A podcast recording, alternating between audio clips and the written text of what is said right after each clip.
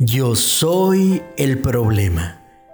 El libro de Levíticos, capítulo 1, versículo 1 al 17 dice así.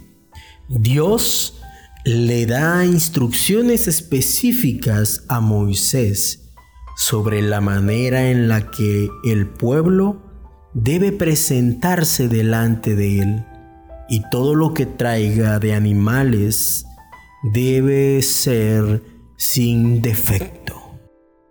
El redactor jefe de The London Times le pidió a los intelectuales del país que escribieran sobre cuál es el problema del mundo. Él pensó que la mayoría trataría el tema de lo absurdo de la sociedad actual y que todos critican a políticos y a los empresarios. Sin embargo, un escritor llamado Christerton envió una oración corta y clara. Yo soy el problema. Al ver esto el editor no pudo esconder su sorpresa, ya que su plan era publicar una serie de ensayos.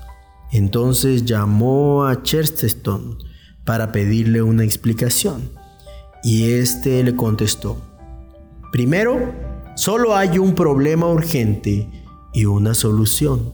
Primero debo cambiar yo mismo para poder resolver el problema universal que trasciende a las generaciones. La opinión de Chesterton es bastante bíblica. Todavía hay quienes insisten en que el problema es la cultura, la política en decadencia, corregir el sistema de bienestar social y de ingreso a las universidades. Sin embargo, la verdad es que todo problema nace del pecado en el corazón del hombre. Debemos saber que todos lidiamos en nuestro interior con el pecado original, es decir, con la desobediencia. Esto ejerce una influencia negativa en nuestras relaciones interpersonales. Por lo tanto, el primer paso para resolver todo problema es establecer nuestra relación con Dios.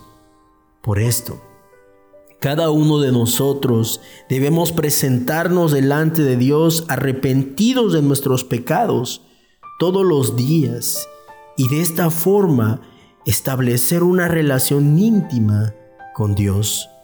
Solo quienes logren esto podrán ayudar también a establecer una relación con este mundo en agonía. Oremos. Padre, gracias por haberme rescatado de mis pecados y haberme llamado para ser parte de ti. Háblame cada día con tu palabra y yo te presentaré mi vida todos los días arrepentido. Reviste mi Dios con tu amor. Toma mi vida como un olor grato para ti.